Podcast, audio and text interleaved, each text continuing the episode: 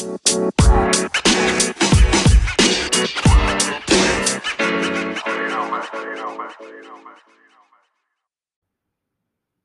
va. Bienvenidos una vez más al podcast La Universidad que no conocías.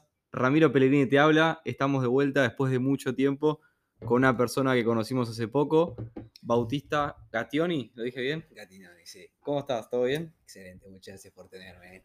Un placer. ¿Qué onda, Bauti? Contanos un, un poquito de tu vida para los que no te conocemos. Bueno, yo me llamo Bautista Gatinoni, como dijo antes. Fui una persona que viví en muchos países, por así decirse, porque mi viejo, bueno, mi padrastro, por así decirse, laboraba en el petróleo. Ah, viví en España, en Colombia, en Estados Unidos y en Argentina. Y nada, al, al vivir en diferentes países, viste, tenés diferentes realidades, Claro. Diferentes perspectivas también. Te abre un poco la cabeza. Eh, ahora mismo estoy estudiando marketing en la UCES. Bien. Y la verdad que estoy bastante contento en Argentina. Como que bueno. estaba hablando de eso con mi papá el otro día. Como que cuando vivís en muchos países, te das cuenta. Porque viste, el argentino todo el tiempo se queja de cómo está acá las cosas. Eso es que- terrible.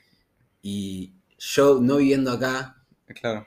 aprecio mucho más las cosas que, Que los argentinos se quejan. claro, que son cosas que en realidad son lindas, son parte de la cultura. No sé, me parece que, qué sé yo, una cosa que a mí me encanta es el, el té, la hora del té. Mirá. Está bien. O sea, que es un café o media luna y Claro, la merienda para los que lo llaman distinto. Eso a mí me parece espectacular y me parece que el argentino da mucho por sentado. Lo, algo que- Claro. está bien, es lo que una persona se acostumbra a eso. Sí, sí, sí. pero me parece que ese tipo de cosas cuando vos no vivís, lo ves desde afuera, es muy lindo y hay un montón de cosas que podría seguir mencionando. Qué que piola. Mm, Ahora que estoy viendo acá las estoy aprovechando al máximo, por así decirse. claro. Sí, es verdad, porque vos, por lo menos en, en Estados Unidos, no existe eso, ¿no? Es directamente la cena a las 6 de la noche, 6 de la tarde, como lo llaman ellos, y pumba. Y después tienen el desayuno, que es como el brunch, que es como un almuerzo. Tenés desayuno, si sos muy cheto tenés brunch. Claro. Ah, el brunch es como más de la elite, decís. Sí, el brunch es alguien, es alguien que... Un tipo de oficina para él tendría un brunch, Claro. pero es desayuno, almuerzo y cena. Y Sí. pero cenan temprano ya, esa es la diferencia. Claro. Y pasan directo del almuerzo a la cena sin ningún tentempié, nada. Sí. Eh, es muy raro porque comen, comen la cena a las 5 o 6 de la tarde. Claro. Pasa que igual acá, para mí la merienda ya no se hizo algo tan. No es algo más como comer por comer, es algo más social, ¿no? Claro, es juntarse a tomar un café. eh, acá nos juntamos a tomar un café para cualquier cosa, para una reunión de trabajo, para juntarte con un amigo, para salir con una persona, con lo que fuera. Que, o sea, es eso, es 100%, para mi opinión es 100% social. Y yo voy a tomar el té y me pido un té, un café y no, no como nada. O sea, no es, que, no es para comer, es para sociabilizar, creo. Claro, igual me parece que también tenés el aspecto que el argentino tiene una vida un poco más. O sea, la vida del argentino ti- dura un poco más, es más nocturna, por así decirse. Claro, se estira todo más. Se estira mucho más. El argentino no se va a dormir a las 9 ni en pedo. Ni en pedo, A las no. 9 está comiendo. Me encantaría 10. igual irme a dormir a las 9. Es, una- es, es lindo, o sea, te vas a te, te despertás refrescado, pero no, no, no se hace porque la vida acá es mucho más estirada. Mm. Por ejemplo, la- las jodas, que ahora vamos a hablar de eso. Sí, sí, sí. Las jodas comienzan a las... En Estados Unidos comienzan a las 9 y Claro. terminan a las 12. Claro. Y eso A las, a las 12 como mucho por como mucho, y eso a mí me costaba una banda. Yo Mirá. salía con mis amigos acá y le digo, che chicos, ¿a qué hora salimos? Ahora te escribimos. Claro. Eran las 12 y yo no sabía. ¿viste? Ahora te escribimos. Eran las 12 Claro, nunca pasa nada. Yo no sabía si ponerme el pijama o si cambiarme, ¿viste? Estaba en ese, como estaba recontra estresado Claro, claro. De verdad, es verdad. Tal cual, tal cual. Qué locura. Sí, sí, acá es verdad esa cosa de no, ahora te escribo. Yo literalmente cuando salgo joda eh, hasta las 12 de la noche ni me, ni, ni me cambié. El otro día, el viernes pasado, cené a las 12 de la noche. No, bueno, 11 y media, ponerle 12. Literalmente comí rápido, me cambié, fui a la previa, después a boliche y me acosté a las 7 de la mañana. Eso es antinatural, tipo, Pero es muy lindo. ¿Te como- gusta a vos? No sé. A mí, o sea, es muy. o sea, Vendría bien un poquito más temprano, boludo, la verdad acá. Muchos me dicen lo mismo. Siempre que digo eso, dicen, uh, cómo me encantaría que acabe antes la joda. Pero a mí me encanta, qué sé yo, ver el amanecer. Sí, Salir sí. del amanecer. Yo el otro día fui a una fiesta y quedaba cerca de casa, por así decirse, quedaba en Olivos. Yo estoy por San Isidro y no tenía quien me lleve a casa, Claro. ¿entendés? Y dije, bueno, voy caminando. ¿De Olivos o San Isidro? De Olivos a San Isidro caminando. No, eh, Es bastante Es igual. bastante. Estaba GD también. No, no quería esperar, no me iba a pedir un Uber, no quería un colectivo, a esa hora no Pero bueno, pasaba justo. Si estás con energía y estás para disfrutarlo, lo haces. No estaba con energía, por así decirse, pero estaba, viste, diciendo, bueno, ya llego a casa. Mm. Me puse el corazón y caminé y dije como, ¿qué, qué lo? O sea, vi como, o sea, era el- estaba, no había nadie. Eran Claro. las 5 de la mañana, estaba caminando solo por la media de la avenida Sí. Y era, o sea, es algo que a mí me, me gusta mucho. la- o sea, la- o sea, cuando volvés de la joda y ves que es de la mañana y decís, fue una buena noche. ¿entendés? Claro, claro. O sea, ya decís, la noche ya pasó, la aproveché al máximo. Sí. Ahora, bueno, descanso y ya el día siguiente estás matado, pero es simplemente como mucho más. No sé, el día después de la joda también es algo que a mí me gusta mucho, que allá no, no, se sentía tanto. Y es que acá hay cultura de, de, como lo dicen acá, la previa, justamente porque es previo a, lo que es el boliche, el boliche que cada vez se está cortando más y después el after. El after O el voy. bajón. O sea, es la cultura de, de- de todo, ¿entendés? Claro, eso es tipo son tres o cuatro instancias en una noche. Y se termina siendo una noche más larga que el día, pero bueno, eh, como es algo cultural, no sé qué. Yo la verdad que nunca salí en Estados Unidos, no sé cómo, cómo era allá la, la joda, la única referencia que tengo es las películas y anécdotas de mis amigos. Pero bueno, Eh, acá por lo bueno, por lo menos, lo bueno de la noche de, de- no diría Argentina, diría Sudamérica, Sí. que es la, la receptividad de la gente, que es, puedes entrar a una previa de gente que no conoces, Más vale, sí. y te dejan entrar. eh, yo creo que lo veo mucho, lo vi mucho con alumnos extranjeros que venían a estudiar a la facultad que yo estaba, en medicina en la UCA. El, diría que el 90% eran todos extranjeros. Sí. Había realmente muy poca gente del país y menos de capital, del interior eran. Y valoraban mucho eso, me acuerdo me lo decían, como que iban a una previa y les encantaba que sean todos buena onda, que no les digan, uy, colombiano, vos no entras, ¿entendés? Les abren la puerta a todos y es algo muy lindo eso para mí. Eso está muy bueno y es algo bueno que también decís que la Argen- o sea, en Buenos Aires eso está como dado, ¿entendés? Como que Abre las puertas, digamos. le abre las puertas a todo el mundo y eso está muy, es muy habla muy bien de, del porteño, Claro. ¿entendés? Como que puede ser que tengamos un montón de cosas negativas, pero lo que sí tenemos es esa que le abrimos los brazos a todo Sí, el sí, mundo. como esa cultura de comunidad, viste, de hacer las cosas en grupo. Claro. Eh, Allá, por ejemplo, en ese sentido no es tan así. O sea, si vos, o sea, a una fiesta sí, una previa ya es más exclusivo, digamos. es más exclusivo y son más cerrados. ¿entendés? O sea, en una, en una fiesta sos capaz de hablar a una persona que no conoces. Claro. Como en una, pre- eh, en una previa es son más cerrados ellos, ¿entendés? Están, tienen su propio grupo Claro. y es muy... Es muy raro, ¿viste? Como que te sentís un poco excluido y es no, no es la idea de la previa. para Claro, la- al revés. Justamente la idea de la previa es que la gente se desinhiba, entre comillas, y se relaje. que se- Más vale. Por eso es que no hay tantas previas por así en Estados Unidos. Claro. Es directamente la fiesta en la casa y ya está, ¿o no? Claro, o sea, si vos vas a ir con unos amigos, por ahí has- o sea, es muy poco probable que hagas una previa, Mm. porque primero que todo, el gringo, el alcohol sale caro ya. Ah, mirá. Entonces, si compras una botella de alcohol, No, y además es bueno, es más difícil si sos menor de 21 años, ¿no? y sí, Se complica mucho eso, más. eso ahí En hace- Estados Unidos no se jode, claro, con, con la edad y eso.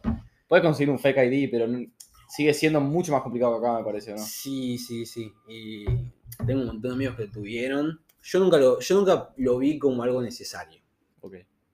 Yo vi lo de Fake ID como algo, no sé, dije, bueno, tengo 18 años, pero 3 años más y ya. Claro, nunca quisiste tener un McLovin de 21 años. Claro, esa nunca la pensé. La de McLovin es buenísimo. Además, porque siempre, ahora, ahora me dejé la barba, pero yo siempre tenía, viste, me afeitaba todo a cero y tenía una cara de bebé mal. Claro, de niños. sí. Entonces dije, ni en pedo paso por, por 21 con esta cara. Mm.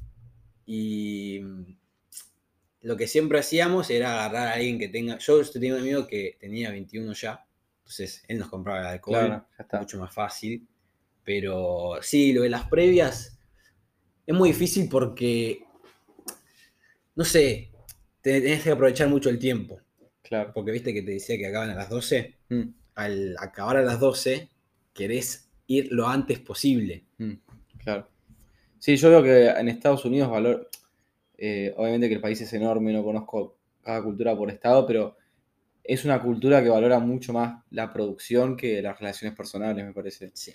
Y acá se ponen las relaciones personales eh, a un primer plano antes que la producción, creo. Más vale, y de hecho, qué sé yo, las fiestas acá tienen un aspecto que en allá no tienen, que es el sentido de que es más fácil relacionarse con otra persona Mm. o es más fácil chamullarse, por si querés decirlo Claro, de esa manera, Mira, a otra persona que no conoces, una persona que viste, la viste bailando y se, se pones a bailar con esa persona, Claro. que allá, eso no existe, ¿decís? allá eso no es que no exista, es que no es, no es muy común. O sea, vos vas a bailar con una gringa allá y por ahí no lo ven como algo. Claro, lo ven como una amenaza por ahí. Dicen, ¿este tipo qué quiere de mí? ¿Entendés? Claro, decís, ¿qué dice este chabón? O sea, Claro. como que no lo ven como, oh, vamos a bailar. Te agarra el primer pumba, como diciendo, a ver, ¿qué quiere? Claro. Y, a- y vos estás en bo- en boliche y por ahí, bueno, simplemente estás bailando y no querés nada más y como que va a morir ahí, ¿entendés? Exacto. Acá en, Ar- acá en Argentina me parece que eso está bueno porque te abre, o sea, no- te abre un poco más las puertas, si quieres decirlo Mm. así, pero es como que es más fácil interactuar con otras personas, ¿entendés? Ni siquiera lo digo para chamullar Sí. también, puedes hacerte No, amigos en no, el boliche. ¿entendés? Como que... Sí, sí. De hecho, nosotros nos conocimos en un boliche. En, en- en nos Rabieta. conocimos. Ah, en, Ra- en Rabieta, fue claro, la primera vez que te vi fue en Rabieta. Sí, yo había ido, bueno, por Valen, amigo mío del, sí. colegio. Me dice, che, yo estoy con los de la facultad. Si querés, pasate por Rabieta. Y yo dije, bueno, dale. Yo no conocía a nadie. Estaban ustedes, ni, lo- ni los conocía a, lo- a los amigos, a tu primo y a los amigos de la facultad. Y yo dije, bueno, voy. Yo salgo que eso lo trato de hacer siempre. Eh, conozco mucha gente que si no sale con su típico grupito de toda la vida, no sale, no hace nada. Sí. Yo- y no, no lo hago para creerme mil ahora ni para juzgar a nadie, pero es una realidad que yo trato de implementar para, toda mi vida. Es, si yo tengo ganas de salir, salgo. Sí, más vale. No me importa, te juro. Me hago amigo de a la gente de ahí. No me importa. La otra vez, cuando fue el viernes pasado? No, el viernes pasado no. El otro. em, había salido con Vale. Y había salido con. con eh, tu primo también estaba. Pero con flacos que yo también, no, tipo, cero relación. Sí. Y mis amigos con los que suelo salir estaban todos estudiando, qué sé yo. Yo dije, quiero salir igual. Yo no me voy a quedar viendo Netflix en mi casa, ¿entendés? Claro, más Yo voy, pumba, salgo y me hago amigo hasta el del, de seguridad del boliche, ¿entendés? qué sé es yo. buenísimo. cada uno puede tener la cultura que quiere, pero a mí por lo menos me gusta vivir así Es y, que y- y siento que tener esa mentalidad me abrió muchas más puertas también. te abre más puertas y te. Algo que es muy importante, ¿no? Que es uno de los temas que quería hablar de, que es lo de socializar. ¿Entendés? Cuando uno se limita a su zona de confort, uno, o sea, está bien, tenés unos amigos que son increíbles, que toda tu vida los, los conociste, se crearon juntos, fueron a todas las jugadas juntos, pero si no están esos amigos, te das cuenta que No aprendes nada. no aprendes nada y no encajás, ¿entendés? Como que hay mucha gente que yo los veo, que están con un grupo de amigos recopados, se salen de ese grupo de amigos, Y son nadie. no hablan, están con el teléfono así, no pueden socializar. Sí, y es sí, muy sí. loco eso porque es como, te vi hace cinco minutos con tus amigos Y eras tomando- otro tipo. eras claro. otro tipo. Yo eso también me creo mucho en mezclar grupos, ¿entendés? No mezclar grupos, pero ir con diferentes Tener la capacidad de, de poder, claro, hablar con cualquiera. Eh, lo del teléfono es, ter- es- terrible, lo veo todo el tiempo yo también. Eh, ay, justo te iba a decir algo que me acordé, pero ahora me olvidé. Pero sí, eso lo del teléfono, te juro, es como que lo veo un montón. eh, bueno, ahora, incluso después de la pandemia, peor todavía. Pero es esa cosa de que estás en una fiesta, ¿viste? Y el, y el amigo de- del flaco se va al baño, ponele. Se va al baño y queda solo, ¿qué hace? Pum, saca el teléfono. Tipo, es como que se hidrata con el teléfono. Te pone una barrera, Se droga acá, como diciendo, y pone con cara diciendo, no me vengas a hablar porque no te voy a hablar. te pone una barrera mal. el Boludo, teléfono. eso es patético. ¿Qué sabés si el, que el flaco que está en la misma fiesta puede ser tipo un futuro socio negocio o una mina ahí que puede terminar siendo tu próxima novia? ¿Qué sé yo? O sea, por lo menos, yo no estoy diciendo que la gente tiene que vivir así. Que hagan lo que quieran, pero eso te puede abrir muchas más puertas. Sí. Es antinatural, tipo, que el humano tenga un celular todos los días de su vida, 24 horas en su bolsillo, y que lo use 4 horas, 5 horas por día, ¿entendés? también es muy antinatural que, o sea, vos no puedas, no seas capaz de aceptar una situación incómoda sin sacar el teléfono. ¿Entendés? A mí me parece Claro. que hay veces que Mm. hay que agarrar esa situación, viste, que no tenés nada que hablar, Sí. Luchar, ¿viste? Te da un tema de conversación y aunque sea incómodo, seguí adelante porque Claro. si no, no, no, no salís más de eso. Si no, no sabés cómo interactuar con gente que no conoces.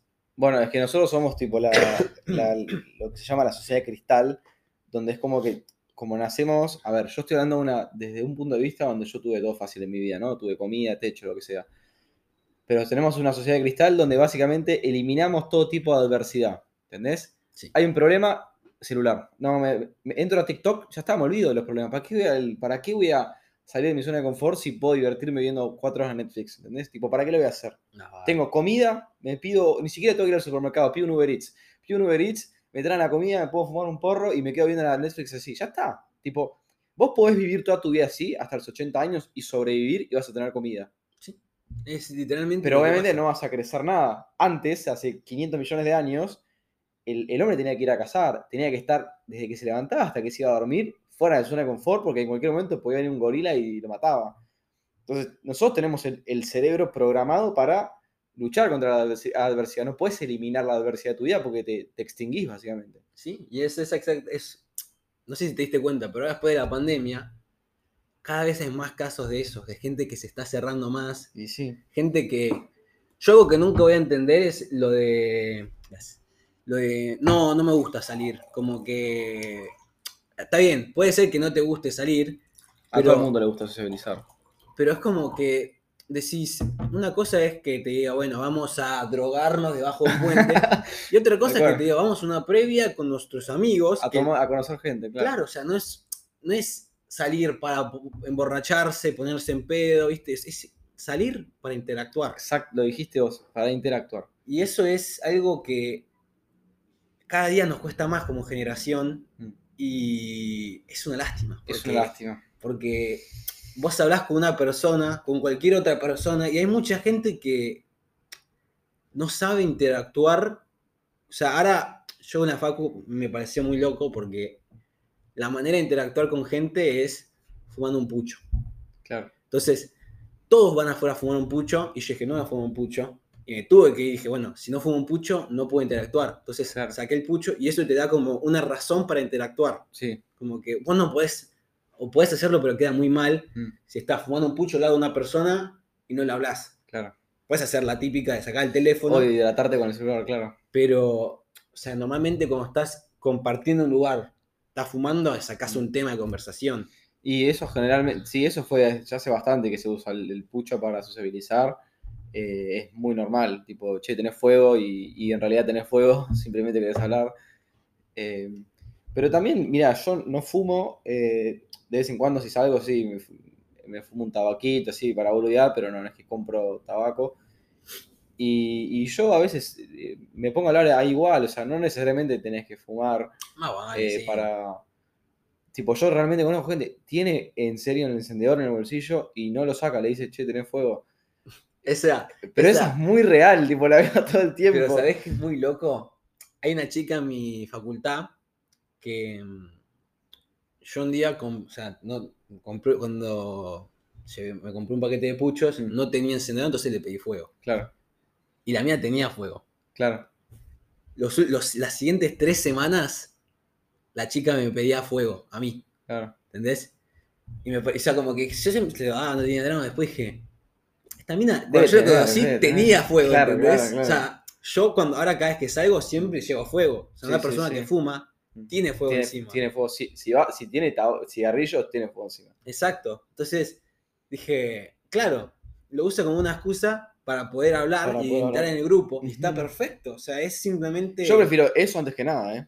Prefiero mejor. eso antes que nada, te lo juro. Prefiero eso que. La idea es que, la idea es que obviamente que en algún momento pueda salir de eso, porque si no, no vas a estar pidiendo cada dos minutos. Claro. Pero la- por lo menos eso no, no me parece tan malo para arrancar, ¿no? Porque antes que estar solo, eh, qué sé yo. Pero, pero sí, eso del, del teléfono para mí es lo peor que hay. Sí. es- Yo hace, hace como un año que empecé muy... no obsesionado, pero me empecé como a poner fuerte con esto, ¿viste? Como más régimen, porque muchas cosas que yo veía en mi ambiente decía, esto no está bien. Tipo, esto no puede ser visto normal.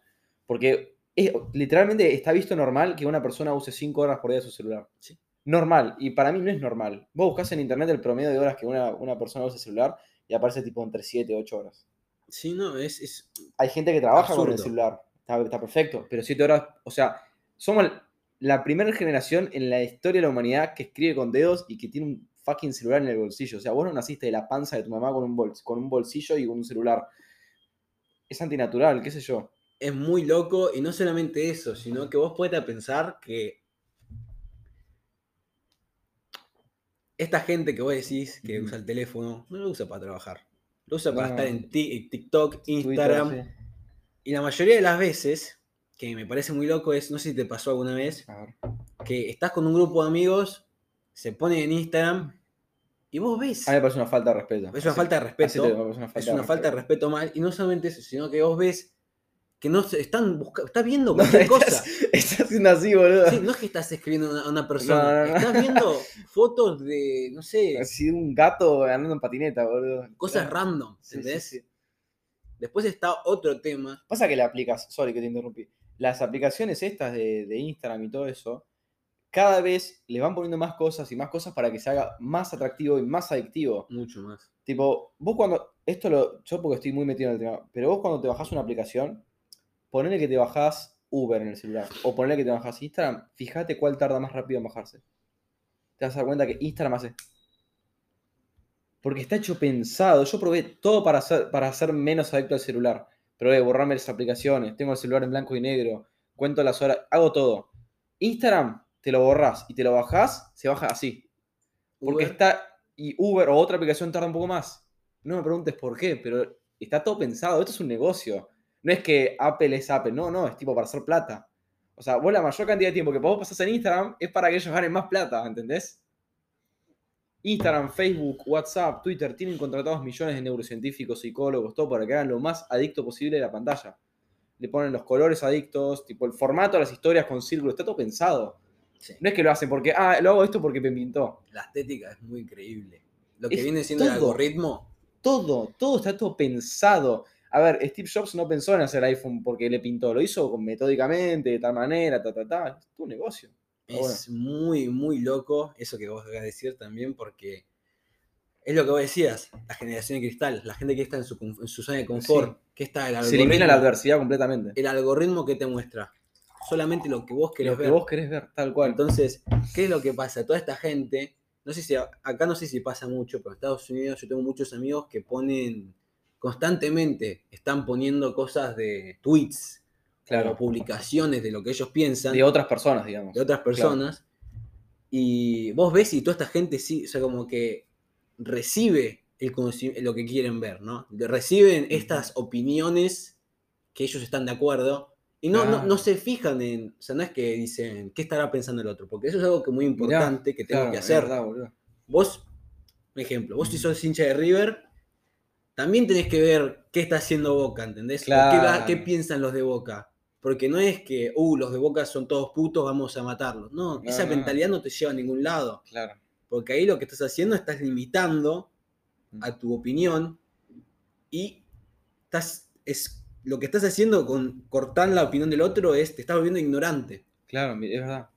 Sí, no, nunca lo había pensado así, pero tenés mucha razón. Claro, es como, imagínate, no sé, una, por así decir, una persona que es ultracomunista, digamos. Entonces en las redes, en Twitter, en Instagram, está día viendo, buscando escritores comunistas, políticos comunistas. Y esos likes le le llegan. llega, el celular de él está consumido por cosas de por qué el comunismo funciona. Y literalmente como agarra el celular y está cuatro horas en el día, ve y dice, el comunismo es lo mejor que hay. El comunismo Like. funciona por esto. El comunismo está salvando el mundo. Entonces se los come la cabeza y nunca piensa que hay otras salidas, ¿entendés? Puse el comunismo como un ejemplo, pero puede ser cualquier cosa. Mira, Eh, yo te voy a decir una cosa que me Yo eso nunca lo había pensado, me es muy pareció real. muy loco y pasó hace poco en las elecciones del 2000. Las elecciones que pasaron en Estados Unidos. Normalmente las elecciones en Estados Unidos tienen política metida en sentido de gente que se. O sea, vos, si querés votar, podés votar. Si no querés votar, Claro, no es opcional, Es opcional. Pero normalmente la gente que vota tiene en cuenta que los pueden llamar para ser jurado en la, en la- en la corte. Entonces Ok. hay mucha gente que decía, no, no, no voto una paja, no me interesan las políticas. Ah, Entonces, ok. está bueno eso porque, porque si no te interesa la política, no estás desperdiciando un voto, ¿entendés? No estás votando por... Pero ahora cambió eso, porque las redes sociales dijeron, y a ver, yo no quiero decir, no, no digo que Trump es mejor que Biden, No, que no, nada de eso, pero lo que digo es, las redes sociales vendieron que voten por Biden. Todo el mundo, voten por Biden, voten por Biden, voten por Biden. Y todos mis amigos, viste, voten por Biden. Y yo un día le agarré y le dije, escucha, ¿por qué estás votando por Biden? No, porque Trump es un hijo de puta. Y digo, bueno, Claro, Qué poca no estás votando barato, por sí. Biden, está- estás votando en contra de En Trump. contra de Trump. Entonces, ¿qué es lo que pasaba? Toda esta, esta gente que votaba por Biden recibía de sus influencers. De hecho, no sé si conoces, hay una mina que se llama Dan- eh, Dana no sé cuánto. Es una mina que salió con, con Jake Paul, salió. Es una rubia que bueno, es una influencer. No, no, me acuerdo de la novia de Jake Paul, pero era. Dana creo que se llama. Era más tipo casta- era castaña, que estaba tipo operada con Botox, no sé. Sí, era, Esa- es rubia ahora. ¿Es, ru- es, es esa? Por ahí, yo tengo una que te, te digo que tiene los labios tipo. A ver, ¿la tenés ahí? Creo que sí, pero acá lo que quiero decir es, bueno, esta mina sa- eh, sacó OnlyFans, ¿no? Cuando pasó Sí, todo esto. oh, Dios. Se llama Tana Mongeu. Es esta mina, no sé si alguna vez la ver. visto. Ah, no la tengo. No, esa no la tengo. Es una mina que sacó OnlyFans y se hizo famosa por eso. Y publicó un tweet diciendo, los que voten por Biden y me manden el voto, les voy a mandar nudes. Ah, Dios. Puso eso. Es, es una cosa mentalidad estúpida. Está bien, es un, es, un, es un caso extremo, pero lo que quiero decir es que los influencers y toda esta gente que está en estas redes sociales tienen un poder importantísimo, importantísimo en la, en la comunidad. Y más una persona eh, como esta chica que vos me estás hablando, que debe ser muy buena en, el, en todo el mercado de OnlyFans y todo eso, debe ser de las mejores, porque aparte salió con Jake Paul y demás. mucho, mucho. Tiene, es una persona que yo no la conozco. A ver, estoy menospreciando así muy, muy superficialmente. Pero dudo que sea una persona muy culta, primero todo, para tener OnlyFans. Y después, o sea, tiene tanto poder siendo nada. ¿Entendés lo que te digo? ¿Sí? es poder, tipo, influencia hasta el nivel de elegir ser presidente, todo eso, solo por estar bueno y mostrar las tetas. nada, Literalmente. O sea, Es- es vos date cuenta lo grave que es, ¿entendés? Y es el que- presidente del país más grande, de- o sea, el país más poderoso del mundo que puede arrancar o terminar una guerra, arranca porque una flaca con OnlyFans muestra las lolas por internet. Es eso. Y es, es lo que Es pasa con esta, es lo que pasa es con esta locura. generación que se deja influir muy fácil y claro, ¿qué es lo que pasa? Que cuando vos tenés, vos seguís a estos influencers Mm. y dicen algo que vos no estás de acuerdo, ¿qué haces? Hijo de puta, no sé qué, claro. tú lo dejás de seguir. ¿Entendés? Esa mentalidad no te lleva a ningún lado. Es muy real, boludo. sí, es sí. muy real. Y cuando pasa algo que, o sea, qué sé yo, puede ser un, un tema un poco más puntual, ¿no? Pero cuando pasa lo del aborto Mm. y una persona mucho que, que Mm. tiene poder Sí, dice su opinión, ya como que lo, lo, lo- lo quieren bochar, ¿entendés? Y eso no está bien. O sea, está bien, vos podés estar a favor o en contra del aborto. Sí. Me parece que cada uno tiene su opinión. Mm. Pero vos no podés odiar, insultar a una persona porque tiene Es otro... que se está volviendo muy fanatismo todo. O es o te amo o te odio. Sí. No es, che, a ver, este flaco dice algo interesante. Quiero apre- aprender esta cosita de él. Che, a ver, este que está acá, quiero aprender otra cosita de él. Y este me gustó lo que dijo la otra vez, qué sé yo. Como que en vez de decir, bueno, ponerle que tengo estos cinco influencers de lo que fuera que sea economía, bla, bla. Y, y digo, bueno, voy a aprender una cosita de cada uno de ellos. No, agarran a uno y dicen, yo soy re de mi ley, soy re de mi ley, qué sé Sí. yo. Y después dijo, no, mirá lo que dijo Milei en la corte, no, lo odio, es un hijo. de-". Es odio-amor. Se dan vuelta así de fácil. No tiene, no tiene lealtad Es una con tortilla, sus opiniones. Y. Es que tampoco podés comprar todo lo que te venden. No. O sea, es uno como que, Por eso es lo que. no está- tenés tipo claridad mental vos. Tipo, en algún momento tenés que vos, vos crear como tu tus propios pensamientos. Porque Por eso es lo que estamos diciendo. Si vos no socializás, si vos te quedás en tu zona de confort, nunca vas a crear tu propia manera de pensar. Mm. Las cosas no son o blanco y negro. sí, sí, sí. ¿Entendés? Hay, co- hay cosas que pueden ser rojas, azules y amarillas. Tal cual, sí, sí, sí. Bueno, vamos a frenar acá un segundito. A ver. Bien, seguimos acá con el episodio con Bauti. Justo estábamos hablando un par de cosas en el, en el intervalo y dijimos, no, vamos a seguir grabando porque no queremos que esta conversación se pierda. Claro, estábamos hablando de, bueno, el impacto, o sea, cómo las redes sociales tienen un ciclo de vida. Mm, Y decíamos que, todo, que, por ejemplo, Instagram ahora mismo está arriba, Snapchat en un momento tuvo un boom y después cayó, Sí. Twitter se mantuvo constante. Creemos que Twitter, eh, YouTube, me interesaría ver qué pasa con YouTube, pero yo creo que Twitter y YouTube son las que más se mantendrán constantes en el tiempo. Claro. Porque tienen más espacio para monetizar y para, digamos, para abrir más el mercado, lo que vos quieras Es vender. más, sí, es más. Twitter para la política eh, Y y, noticias. y YouTube para, literalmente, ya para ser un colegio, básicamente, porque Sí, puedes aprender lo que sea ahí. entretenimiento, Todo. todo. Tenés entretenimiento, ya le está comiendo la... Le está comiendo la, la cara a Netflix, porque ya la gente ni siquiera ve una película, o sea, ve videos en YouTube. Es muy loco eso. Pero bueno, eso te muestra que se- los trabajos se fueron abriendo. Mm. Pero lo que quería decir de Instagram es que vos decías que Instagram iba a caer. Yo siento que en un par de años va a caer. Le haría dos años más y, y pumba. Porque fíjate, sorry, te iba- ibas a decir algo y te cae, pero Instagram es una aplicación que roba de otras aplicaciones. Sí. Le robó las historias A a Snapchat. Snapchat y le robó los reels a TikTok. Sí. Entonces, va a haber un momento donde ya no va a poder robar más nada. Ya no sabe qué inventar. Ahora inventó el like de la historia, ¿viste? Sí. ya, en mi opinión, ya no saben qué más hacer. Tipo, van a cambiar los colores, no sé qué mierda van a inventar, porque ya. A ver, ahora están con el público máximo. No conozco a una persona que no, no tenga o haya tenido Instagram en algún momento, eh, te digo, de hasta 60 años. O sea, ese, ese es el umbral de una persona, una chica de 13 años a una persona de 60. Ese es el umbral de la cantidad de gente de usuarios de Instagram. Casi todo el mundo es la gente que tiene acceso a Internet. En algún momento va a tener una bajada. Instagram es como Facebook. De, si vos te vas a pensar, antes la gente representaba su imagen por Facebook. Ahora en Instagram vos podés pensar las fotos que uno pone. Uno, como cualquier adolescente de nuestra edad, Sí. pone una foto cada dos meses. ¿Por qué? Porque no quiero para ser pesado. Eso, Es verdad. eso, eso es muy importante. Y yo, verdad, la analizo- dijiste, yo- yo analizo mucho eso también. Quiere parecer pesado. Las historias que cada uno pone, ¿entendés? Sí, sí, sí. Hay gente que pone fotos, por ejemplo, las chicas a veces ponen fotos antes de ir a la joda, Mm, los eso chicos no. a veces ponen fotos de, después del partido de fútbol abrazado. Sí, sí, sí. Todo ese tipo de cosas que Instagram a la gente de nuestra generación le Mm. hace, que es como Te pone un estándar de cómo tenés que ser vos. ¿Y vos qué, hace- qué hace la gente? La, Copia. gente? la gente hace lo que los demás hacen, ¿entendés? Y sí, porque quiere pertenecer a la, a la tribu, digamos. O sea, lo que la gente no entiende es, que yo lo estoy empezando a entender ahora, nuestros cuerpos, o sea, nuestro cerebro es el mismo hace 100 millones de años. Sí. Somos animales primitivos, la única diferencia es el contexto. Estamos en un mundo que es completamente raro porque estamos en un fucking edificio y nos estamos yendo a, a cazar jabalís para comer, ¿entendés? Claro, te pedís un Uber Eats y te llega acá. Por eso, el contexto es el mismo. Lo único que hacen las redes sociales es exp- exponernos un poco más.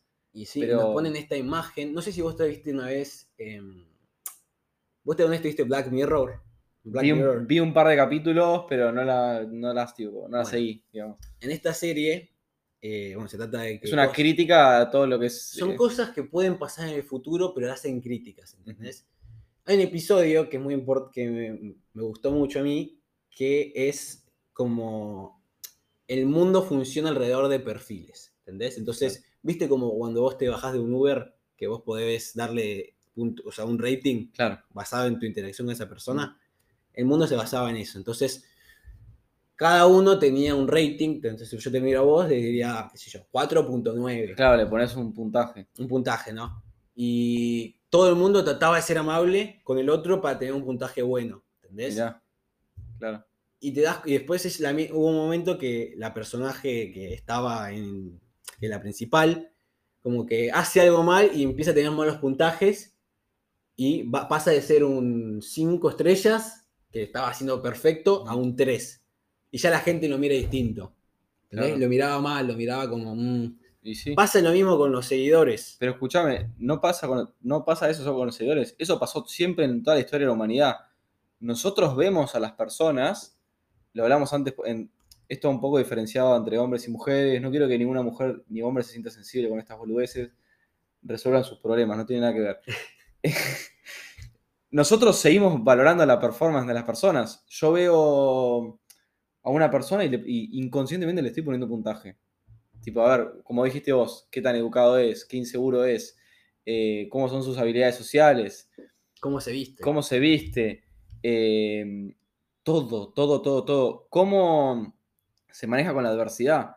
Tipo, es, es natural del ser humano ponerlo a prueba a la otra persona. Claro. Por ejemplo, una cosa muy común, agarrás a una chica con la que estás saliendo, o al revés, te llevan a, a conocer a su familia, por ejemplo, y esa persona no va a estar tipo pasándola bien con su tía, te va a estar observando a ver vos cómo te manejás con la familia de ella, con sus amigas, todo inconsciente, porque estamos constantemente poniéndole puntaje a la gente. Claro. Pero es un, un instinto de supervivencia. Es, Es sí, así. Es para asegurarte que esa persona esté. Que tenga lo- los genes buenos para la próxima generación. Es, es eso, literal. Y también algo que me parece muy importante, ¿no? De lo esto de los puntajes y todo eso es. Además de darte, o sea, viste, pasa en la vida real, pero también, también pasa por las redes sociales, Mm. que la cantidad de likes o de seguidores que tengas te da un poco una imagen de cómo es una persona, o qué tan importante una persona se cree que es. Claro. ¿ves? Entonces, pasa mucho con las mujeres, o sea, Más que, sí, más que nada con las mujeres, más que los hombres, diría. que es lo de los likes, lo de los seguidores, que se enfoca mucho en eso.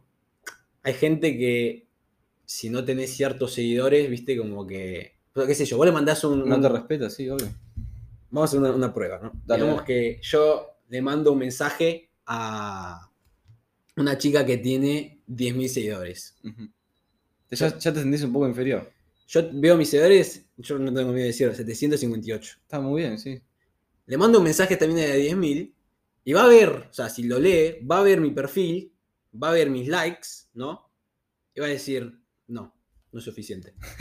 Y es lo que pasa, es lo que pasa. Ahora, cambiemos el Ni, escenario. ni leyó el mensaje. Ni leyó el mensaje, no. Pero tiene la- el coso azul, tiene la, viste, el Sí, checkmark, sí. que dice que estás verificado, abre el perfil, 300.000 seguidores, 2.000 likes, ahí sí responde. Y por eso. Y no solo responde, sino que le cuenta a sus amigas de que él escribió tal. Claro, ¿por qué? Pero ni siquiera, o sea, vos Pero eso es, algo, eso es algo que existió. Por eso te digo, existió siempre la humanidad. Lo, lo único que hace es exponernos más. Claro. El-. Se llama, en inglés lo sé decir, en español lo llama hypergamy. Tipo que las mujeres buscan eh, un hombre que sea de un estatus arriba que el que sea de ellas. O sea, nunca va a buscar a un hombre que esté inferior a ellas. Siempre un hombre que esté arriba. Porque quieren mejorar a las generaciones, tipo que sea mejores genes para la próxima, mejor- mejores genes a la próxima. Entonces la mujer no va, siempre, siempre inconsciente va a necesitar un flaco que tenga por lo menos más seguidores que ella. Y bueno, Porque hoy es lo que se maneja en la modernidad. Antes era más plata, antes era, no sé, más estatus en tu tribu, eh, más comida, esas cosas. Sí. Ahora es esto, es esta porquería. ahora vamos a hacer la vuelta para que no piensen que somos unos machistas. El hombre, ¿no? Sí. Digamos, el hombre trata de buscar a una chica que esté en su ambiente también. No sé si a vos te pasa también. A mí, por ejemplo, Ujú. he salido con diferentes chicas, diferentes ambientes, Sí. y siento que, o sea, busco una persona que esté como en mi ambiente en sentido de que sea un poco cabeza abierta, ¿entendés? Como Mm. que puede ser que los modales y cómo se, las, los valores con los que se creó es muy importante también. Puede ser. Y es como ese tipo de cosas, no sé si se, se reflejan tanto en, en las redes sociales, pero sí se ven, ¿entendés? O sea, está bien, cuando vas a un boliche no estás buscando los valores de las personas. Estás ahí para Sí, chapar o para, no sé. Hacer lo que quieras, claro. Pero en, en- cuando se trata de la interacción con una persona, yo creo que cuando nosotros hablamos y tratamos de conocer al otro, también estamos viendo, o sea, pasa mucho que no mostramos realmente quiénes somos. Y porque estás en modo impresión. Modo impresión. y te, te, te- o sea, te bloqueas completamente y estás vendiendo el papel perfecto que vos crees que es para esa persona, pero no sabés, porque no la conoces. Claro. ¿Y qué es lo que pasa? Que estamos siempre en modo impresión. Y sí. Vos vas a un Nunca te relajás. nunca te relajas, vos vas a un laburo, claramente el Modo laburo, impresión, pongo. siempre hasta que estamos en presión, te, te dicen preguntas que tenés, te hacen preguntas que ya sabés que te van a preguntar Sí. Y ya viste, tenés todo. Y, decí- y decís que jugás al golf porque sabés que tu jefe juega al golf, nada más.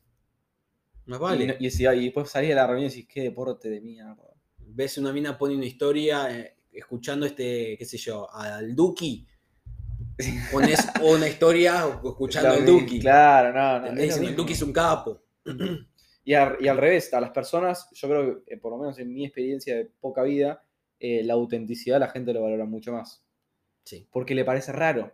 Porque como todo el mundo está en modo impresión, el pelotudo que parece auténtico, que dice, no, este a mí, a mí no me gusta este deporte, me- ojo, me gusta esto, que es otra cosa. Y aunque no tenga los mismos gustos y valores, lo valora más. Porque es raro, es distinto, ¿entendés? La autenticidad vale más que, más que esa boludez. Ahora, ¿qué es lo que pasa? Que eso que, eso que vos decís es completamente de acuerdo y yo creo que es muy importante que cada uno sea auténtico. Pero ¿qué es lo que pasa?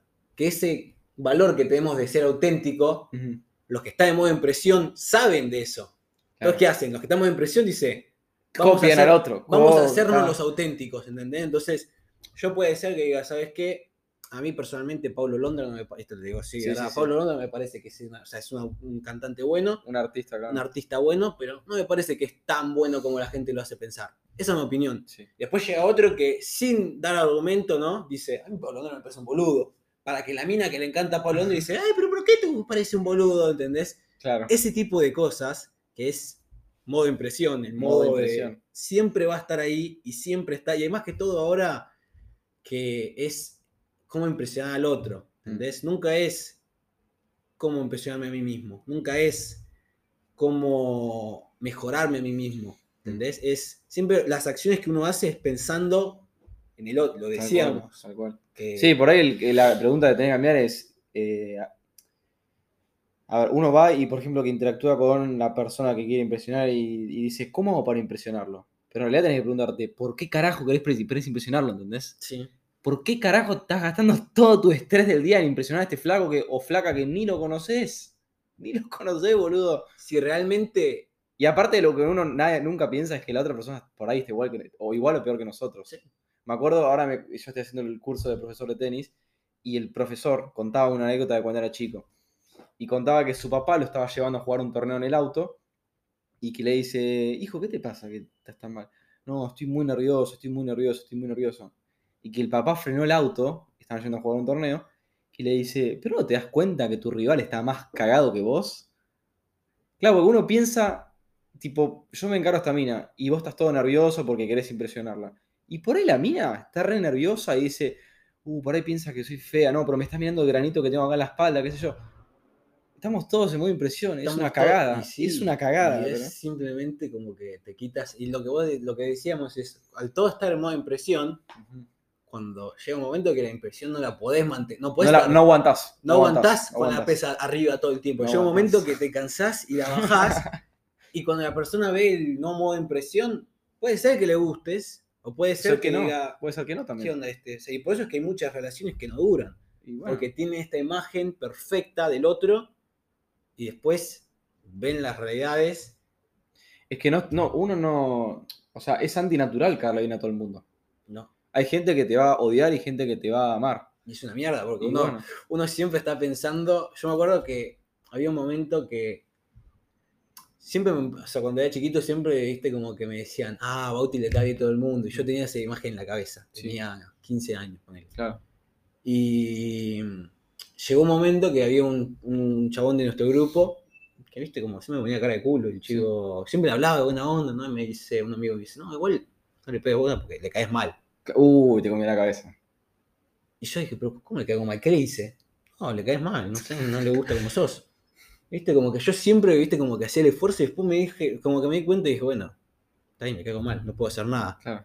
Y después como que y dije, bueno, esa es la solución. O sea, si le caes mal a una persona, no te comas la cabeza, no podés hacer nada. O sea, Sí, sí, sí. podés, no digo que tenés que ser un forro de vuelta con esa persona. No, no, una cosa, una cosa es no caerle bien a alguien, otra cosa es ser mala persona. Eh, hay que diferenciar las cosas. Claro. Entonces eso es ahí cuando uno dice, bueno, yo voy a ser yo, voy a ser la misma persona que soy con Sí, esa buena, persona. buena decisión, sí, obvio. Y, pero sí, es muy loco como... También hay otra cosa que yo me acuerdo que me lo contó una chica una vez que estábamos saliendo, que estábamos hablando y yo le dije, sí, igual me acaban, nos acaban de escuchar los de al lado. Y me dijo, vos sabés que eso es un, todo un mito, como que es, esa- esa mentalidad que el otro siempre está Mirá, boludo. escuchándote o viendo lo que vos haces, Es todo un mito. es todo un mito. O sea, vos pasás por la calle, vos te acordás cinco caras No, no. de las que viste cuando Y, vos y hay gente que está caminando la cuadra y que se siente que en una pasarela y dice, me van a ver los cordones rotos, ¿viste? Están todos caminando como, y a nadie le importa. Sí, boludo, me pasó cuando estaba acá. Yo pasé por un lugar, eh, viste que está en la estación, es como un lugar donde está gente comiendo ahí y todo Sí, eso. sí, sí. Yo me bajé, yo hoy me vestí, me vine así vestido porque me gusta vestirme bien. Sí, sí, sí. Pero hay veces que el pensamiento me dice, uh, me están viendo cómo estoy vestido, uh, seguramente como que están pensando. "Ah". importa, claro. Y después dije, como que, ya está, o sea, miré para adelante, o sea, puse la, la mente en blanco y seguí caminando y después se me olvidó completamente ese pensamiento. Claro. Es esa imagen, esa idea de que el otro siempre está atento de uno. Sí, sí, sí. Sí, yo lo veo así, mirá, es como... eh, imagínate que hay una película, ¿no? Sí. Está el protagonista principal y después hay tipos secundarios. Imagínate que vos, obviamente que la, la cámara está puesta en el protagonista, los secundarios están secundarios, tipo de costado, se le ve medio rostro nada más. Sí. Si el secundario se tira un pedo, nadie se da cuenta. Claro. Porque están todos mirando, tipo, la cara del protagonista. A ver, ¿qué hace el protagonista ahora? Tipo, todos prestando atención. Ahora, si el protagonista se tira un pedo, todo el mundo lo ve. son tipo, no, no, todo el mundo lo ve porque viendo al protagonista. Y claro, cada uno cree que es el, pro- el protagonista de su historia. Yo estoy tipo el, el protagonista de mi película y, y siento que vos me estás mirando a mí porque yo soy el protagonista y vos lo mismo. Entonces, cada uno piensa que es el protagonista de una película distinta y, y nadie, a nadie le importa. ¿Alguna vez te viste la de Truman Show? No, no la vi, me hablaron millones de veces. La tengo ahí, la veo siempre en Netflix, aparece, no la vi nunca. La tenés que ver. Es muy buena y habla de eso. Sí. Se trata de que toda la vida del chabón es como grabada. Mira, claro, estás todo el día con las cámaras para todos lados. Entonces el chabón no se da cuenta que él es parte del show. Claro, claro. Y claro. te vas viendo como el chabón como que... Ah, vive libremente, decís. No, o sea, como que el chabón vive tranquilo y después se da cuenta que como que todo gira alrededor de él y como que ya empieza, viste, como a ponerse un poco nervioso porque, viste, como que Claro, ya te das cuenta que te ves mucha presión, todo el mundo te está mirando. Mirá, Es muy loco, tiene, o sea, tiene todo un trama que la voy a ver, ¿sabes qué? te La, la re recomiendo. Claro, no, me la hablaron hace poco y, y tampoco dije, no, no la vi. Es una de esas películas que te hace pensar un poco y te... Pero sí, la verdad que eso. Yo creo que cuando aceptás que no le vas a, a caer bien a todo el mundo, te sacas unos pesos de encima. Sí. Pero importantísimo. Yo lo veo así, es como por ejemplo Starbucks, ¿viste? Sí. A todo el mundo le gusta, le gusta Starbucks. Sí. A nadie, nadie está enojado con Starbucks. No. Tipo, vas, vas, el lugar es muy lindo, el café está bueno, simple, te atienden bien, listo, te vas. Pero vos no ves a alguien que tenga un tatuaje de Starbucks. O que ponga tipo carteles como diciendo Starbucks horrible. No, no. A a la gente le gusta Starbucks. Pero después, por ejemplo, una banda, no sé, como los Rolling Stones o Metallica. Sí, Tenés gente que dice, esto es Metallica. Son unos pelotudos. Mirá los pelos, boludo. sí. Son unos pelotudos. Y después tenés a otro que dice, no, a mí Metallica me salvó la vida. Y tiene acá tipo Claro. Metallica for Life. ¿Entendés? Es eso. Eso es amor-odio. Hay gente que ama Metallica, hay gente que lo odia. Y Starbucks a todo el mundo le gusta. Pero nadie tiene un tatuaje de Starbucks, ¿entendés? Sí, es O sea, vos podés vivir tu vida como Starbucks ahí o como Metallica, que tenés relaciones postas que valen la pena. Uno, por ejemplo, a mí, Kanye West, por ejemplo. Sí. Kanye West, yo lo. Sí, a lo mí, a tengo, mí lo me tengo. encanta. A mí me encanta. De hecho, tengo un tatuaje de él. Y ¿Dónde lo, dónde lo tenés? lo tengo acá en la pierna. Ah, bien. Y tiene eso, ¿entendés? Mucha gente lo odia. Porque tiene, hace su, hace su vida, ¿entendés? Sí. Toma decisiones que por ahí uno no está de acuerdo. Que no le importa lo que piensan los demás. Y eso es algo que viste, por ejemplo, hubo, una- hubo un momento que pasó cuando que empezó, cuando él se estaba divorciando de Kim Kardashian, empezó a poner cosas redes ubicadas en Instagram. Dije, uh, Kanye, no sé qué. Y después dije, ¿qué carajo me importa lo que está haciendo Kanye? Claro. ¿Entendés? O sea, dije, me gusta la música del chabón, Claro. el chabón tiene su vida. Si el chabón Sí, sí, quiere pelearse o cagarse a trompadas con el que se está cogiendo a la, novia, a la mujer, que lo haga. Yo no soy nadie para jugar, pero todo el mundo en Twitter, no, por favor, que no puede hacer eso, que no sé qué. Entonces, eso es algo que también yo hubo un momento que está, cuando llegué acá, llegué con un poco la mentalidad de, eso, de querer, o sea, hacer, caerle bien al otro. Claro. Y llegó un momento que hablé con mi psicólogo y me dijo, vos esperás que los demás te quieran, pero vos todavía no te querés a vos mismo. Claro. Sí, sí, Y sí. ahí hice, Pumba, cambiaste. y dije, ya está, es ahora adelante yo soy mi mayor preocupación. Claro. Los demás no importan tanto, ¿entendés? Sí, sí. Entonces, No, aparte el filtro lo pones vos, porque viene y vos decís, este sí, este no, este sí, este no, este sí, este no. Y antes era, por favor que venga alguien, por favor que venga alguien. más vale, más vale. Y eso es algo que muy importante que, para el que esté escuchando esto, Mm. no, uno no tiene que poner, o sea, cuando uno pone sus sentimientos o su felicidad en otro, el otro no va, a, no va a estar feliz con uno, Claro, ¿entendés? Porque ahí lo que estás haciendo es, está diciendo, solamente soy feliz, estoy con vos, sí, sí. ¿entendés? Y Y si ese, ese flaco se, ponele que, digamos que se muere. Claro que tu vida es una porquería. Sí, ya dijiste, uh, solamente. Y pasa un montón. Un montón Sí. de gente que cuando termina o cuando se muere la persona, como que no son capaces de seguir No. adelante.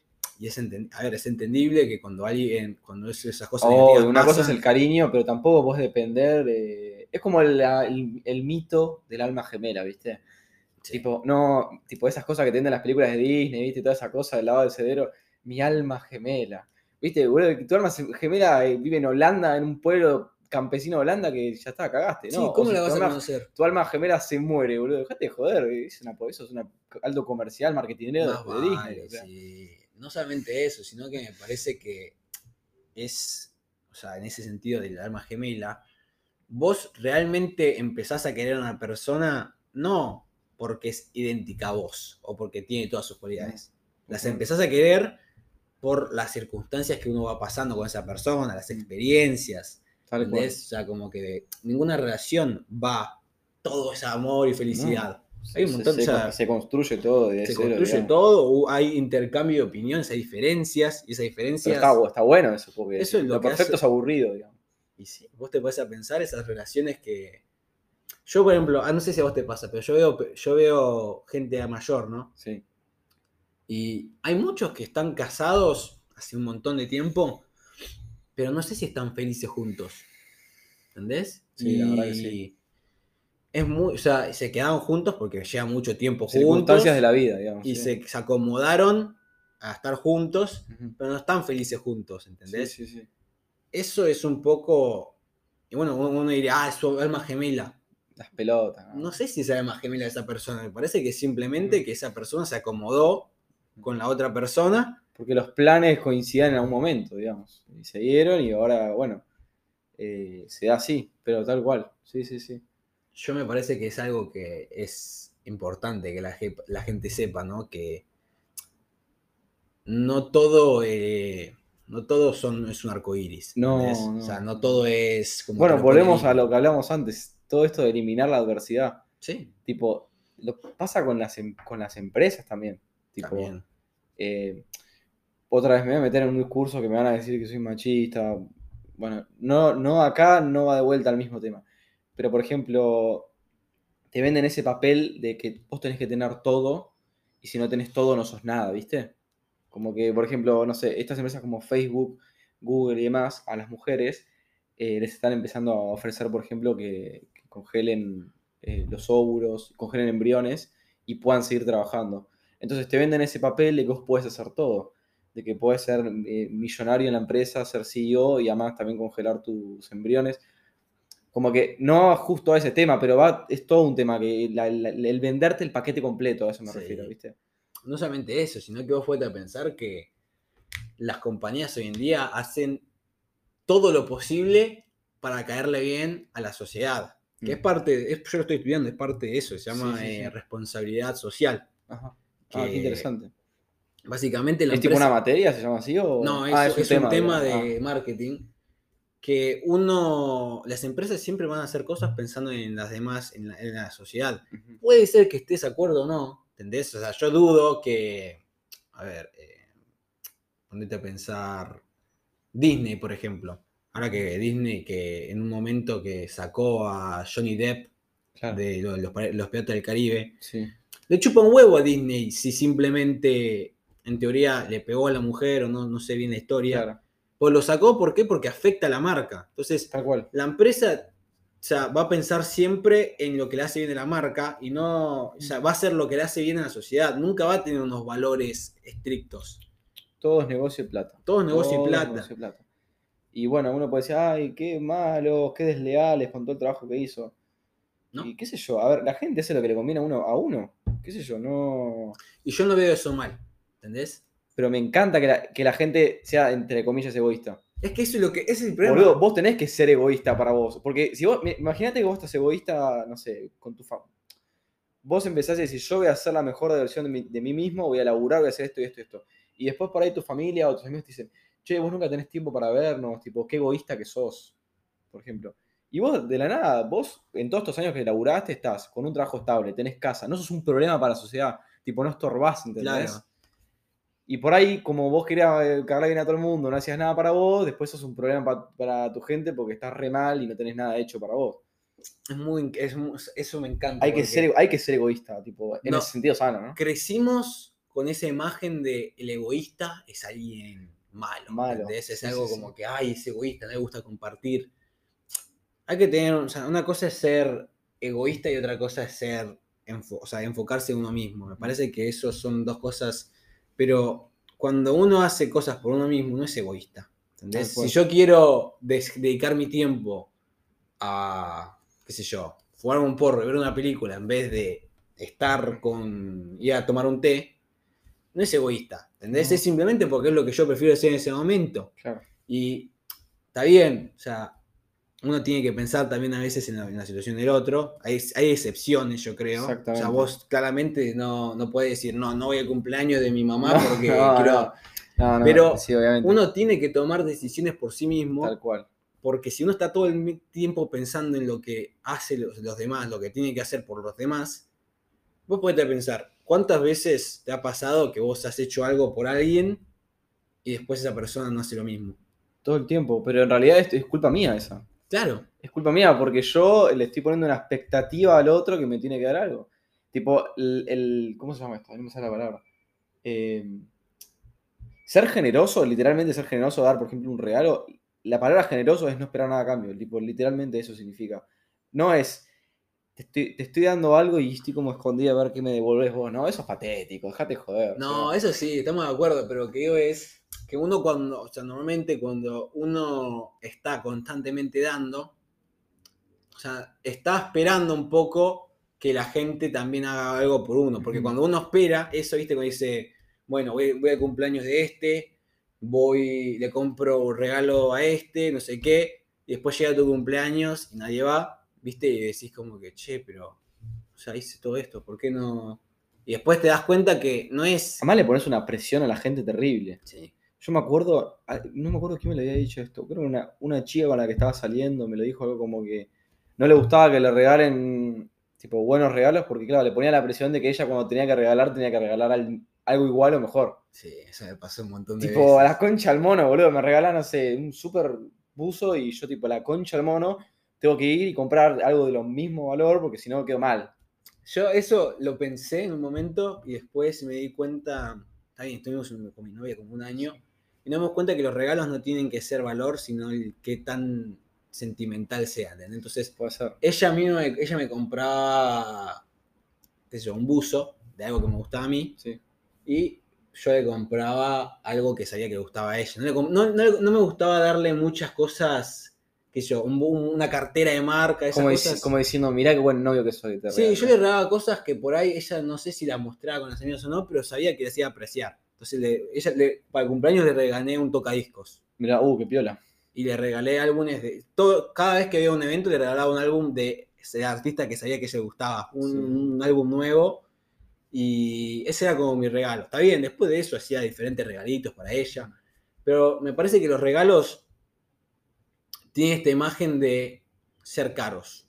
Pero cuando un regalo Claro, es. por ahí ahora el, el- como cuanto más caro es, más valor le das, ¿viste? Esa cosa de la cultura esa, pero bueno. Por ahí más en Estados Unidos incluso, que hay hiperconsumismo por todos lados. Sí, olvídate, olvídate. O sea, es. Vos viene Navidad y vos ves a, a gente que está manejando un auto todo hijo- vuelto mierda, saliendo con, una, con un buzo Gucci. Claro. Y viste cuando decís, Sí, sí, sí. o sea, no tiene lógica. Bien, vamos a cortar acá un segundito. Bien, bueno, acá estamos de vuelta con Bauti. eh, estamos llegando al, al cierre del podcast. Estuvimos hablando bastante tiempo, tocamos varios temas y también hablamos bastante ahora en el intervalo. Pero bueno, eso va a quedar en nuestra cuenta de Patreon. No. Viste que hay gente que tiene la cuenta para. Boludo, eso es muy cómico. Gente que busca, o sea, en vez de darte con, o sea, lo que ellos quieren decir, dice, bueno, pagá para escuchar. muy loco. Pero creo que ahí en Patreon pueden subir tipo un montón de cosas que como más como exclusivas y nadie, nadie, los va, nadie les va a bajar el video, me parece. Eso sí, igual, qué sé yo, me parece que. Yo nunca pagué nada en Patreon, no tengo idea. que- Yo tampoco, pero he visto un montón de veces Todo que el día, che, esto va a salir en Patreon, tipo. es una manera de sacar guita. O sea, tal cual, tal cual. Pero sí, yo, yo sé que por ejemplo YouTube, si vos pones algo muy, muy loco, te lo pueden bajar, me parece. Sí, igual depende. Depende qué tanto. No tanto igual, hay mucha libertad también. Me parece que depende qué tan grande seas, porque cuanto más grande sos, más gente te ve y ahí Sí, más es- se vuelve toda la guita mismo. Sí, sí, sí, si pueden no, no. Si no les conviene, no te van a bajar. Sí, o sea, si, si pueden no pagarte por el video, no te lo pagan. Claro, Es así de simple. Bueno, estamos llegando al cierre. Anotamos acá dos eh, preguntas con Bauti, que bueno, son para que cada uno haga su tarea y la- las responda personalmente. Y nosotros también las vamos a responder para que sea también más fácil para ustedes. Así que, bueno, ¿arrancás vos o arranco yo? Bueno, dale, ¿cuál era la pregunta? La, hicimos dos preguntas. La primera es, ¿qué aspecto cambiarías de tu manera de sociabilizar?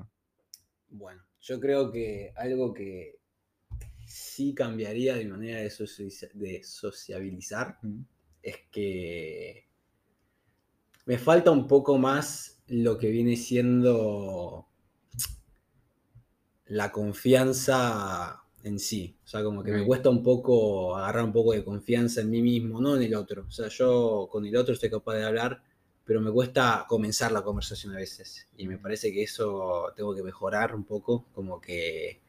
Como, como que la pienso mucho a veces, ¿viste? No sé si a vos Sí, te sí. ha pasado que veo a una persona y digo, uh, voy a, voy a empezar a hablarle.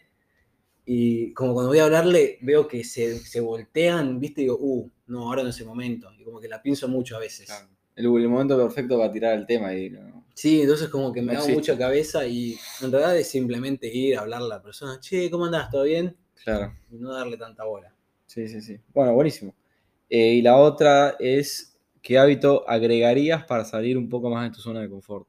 Digamos, un hábito o algo. A mí me parece que lo que yo haría para salir de mi zona de confort, o qué hábito hago, decís, Claro, tipo, algo que agregarías a tu vida. Por ejemplo, vos vas al, no sé si vas al gimnasio o no, pero sí. si vas al gimnasio, vas a la facultad, son, esos son hábitos, porque vas constantemente. Un hábito podría ser agregar algo nuevo, por ejemplo, eh, algo para mí que la gente es, es- es muy simple y, y te rompe la cabeza cuando lo haces, salir al boliche sin tomar una gota de alcohol. Mm. Eso, es, digamos, hay gente que no lo puede hacer. Tipo, no podés sin nada de alcohol, o sea, es un montón eso. A mí me parece que también algo que... Eso es, eso, eso es un hábito, pero... Uno te estoy tirando como un Sí, ejemplo. Eso es un hábito que es interesante, pero no sé si sería capaz de hacer eso. Yo creo que No. un hábito que yo agregaría en, en mí mismo es vestirme más, como sos vos, digamos. claro, un poco más libre. O sea, sí, yo hubo un momento que yo me vestía muy libre y recibía un montón de comentarios de cómo te puedes vestir así, no sé qué. O sea, te digo simplemente, o sea, yo uh, la- con la moda soy muy... Me gusta mucho la moda. O sea, más atento a lo que es tu, pers- tu personalidad por ahí. Claro, o sea, me, me gusta vestirme bien, pero si me puedo poner algo que sea un poco no normal, también me gusta, ¿entendés? Y siento que últimamente lo he estado limitando porque creo que es parte de madurar. Mm. Yo creo que eso cambiaría para ser un poco más de mi zona de confort, Ah, para no estar un poco pensando en, che, le caeré bien, le gustará esto, quedaré muy loco. Me parece que cada vez tengo que, y estoy un poco, viste, abriendo un poquito, más que todo en la facu, que Ah, bueno, sí. eso es... Cada vez tenés un pool de personas bastante grande. Claro, entonces ahí como que digo, bueno, voy a poner esto. Y ha funcionado, o sea, las veces que me he puesto algo así, como que me han dicho, Mm. pero cosas positivas. Claro. Entonces, Es que también, si te voy a decir una cosa, si alguien piensa algo negativo, nunca te lo va a decir tampoco. Dudo Mm. mucho, se lo guardan también. También hay mu- o sea, no, no sé si es negativo. Pero dudo que una persona que no te conozca te diga tipo, che, eso es horrible. o sea, No, pero no te lo dicen así, te dicen como en chiste, no sé si, por ejemplo, eh, mi cosa familiar, está bien, no es, es conocido, pero un familiar, por ejemplo, que me decir, me dice, esos pantalones son pijama, que no sé qué. Claro, claro. Y lo dicen como un chiste, pero en realidad lo único que están haciendo es Te, bardeándote. te come la cabeza. Sí, Eso- qué sé yo. Depende también la relación que tengas con la persona. Claro. Yo tengo amigos que, que nos jodemos todo el tiempo, así. Tengo dos, dos amigos más que nada, que es tipo, che, gordo, ¿qué te pusiste? ¿Entendés? Claro, Pero él sabe que yo no lo hago de ese lado y él me lo hace a mí también, entonces es como. eso sí. Pero sí, por ahí una persona que, que Que no, no conozco conoces. tanto y me dice que te pusiste, bueno, es raro, sí, sí, sí. ¿Y vos? Bueno, yo, ¿qué aspecto cambiaría de mi manera de sociabilizar? Te digo que bastante parecido a lo, a lo tuyo. Eh, como cambiar esa cosa de, de la performance, ¿viste? Como que tengo que sacarme un 10 en esta conversación o en esta interacción o lo que fuera que sea. Dejar fluir las cosas y no verlo tanto como llegar a un objetivo. Hmm, Eh, lo estoy, lo, ya la estoy laburando bastante, pero por ejemplo, me, pa- me pasa con, mismo con las minas. O sea, Sí, me encargo una mina y ya estoy pensando todas las logísticas. Tipo, bueno, ahora están, pasaron 20 minutos, estoy hablando, listo, me la llevo a la, a la parte de afuera del boliche. Después de estos 20 minutos, te, te me la tengo ya a mi casa. Tipo, estoy todavía pensando como si fuese, no sé, ganar un partido. Claro, y después Y no me pasa relajo algo, nunca, boludo. Y lo todo es que vos decís, bueno, hago esto, esto y esto. Después pasa algo que te cambia el te- plan y cagaste. y cagaste y no sabes cómo hacer. Y eso es algo que sí, eso yo también lo Lo comparto. veo todo con mucha, lo- mucha logística, mucho los tiempos. eh, bueno, algo, algo que me ayudó mucho es, eh, ¿cómo se llama? Salir sin el celular. Yo lo hice hace poco, literalmente ir al boliche sin celular, o sea, ir a la previa sin celular. Eh, lo único que por ahí te puede joder ahora, que está muy de moda todo el tema de usar QRs, esas cosas te puede joder Sí. pero yo había un lugar donde no necesitaba QR y nada, boludo, después me terminé volviendo un subte, otra vez en taxi, como que no, la puedes arreglar re tranquilamente. Sí, más vale. yo igual cuando salgo no toco el teléfono. No, o sea- yo tampoco, pero cuando vos no lo tenés, te juro que te, te cambia un poco la cabecita, porque... Sí, no, igual yo ni me doy cuenta que lo tengo. No, yo bueno, estoy en la previa, estamos así, yo lo dejo acá. No, me parece muy bien. Y me voy y me re olvido. O sea, hay veces que.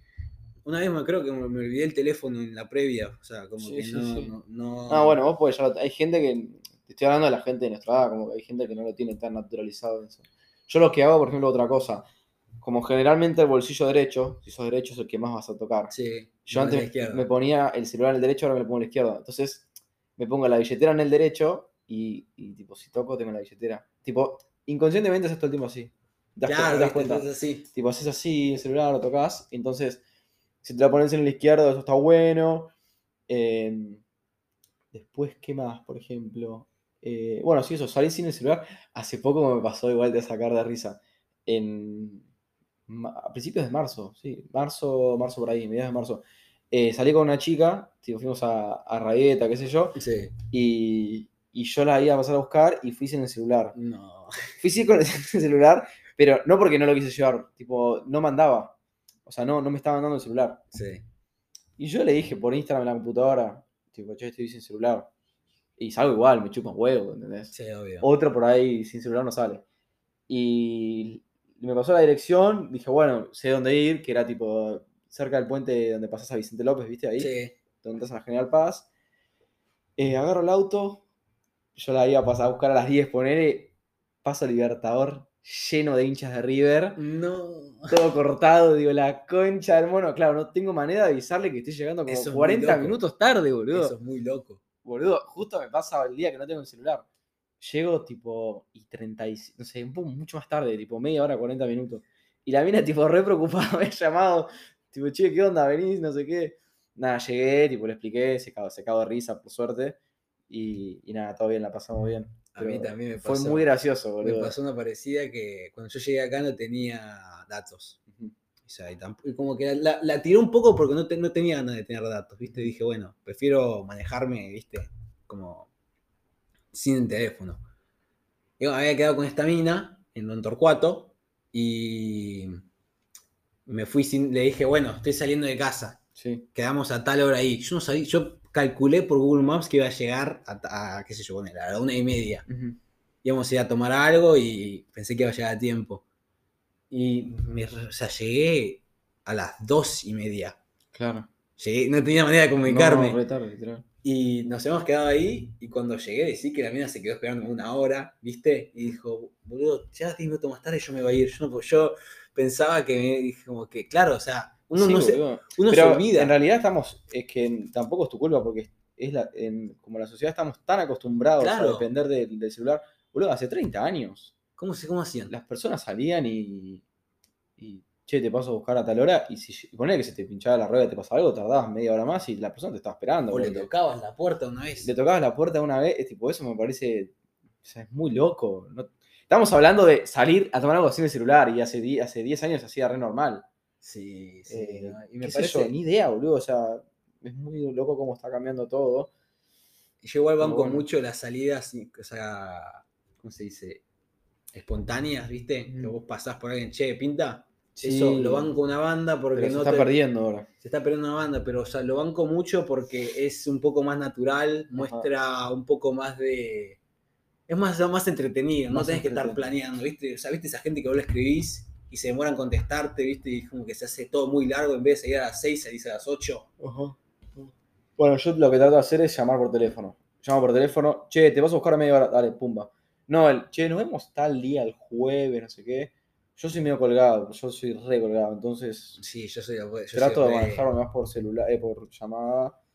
eh, pero sí, eso más que nada. Pero bueno, la verdad que Bauti, un, un placer tenerte acá. A vos, Rama. Eh, hablamos una banda, literalmente como una hora y cuarto.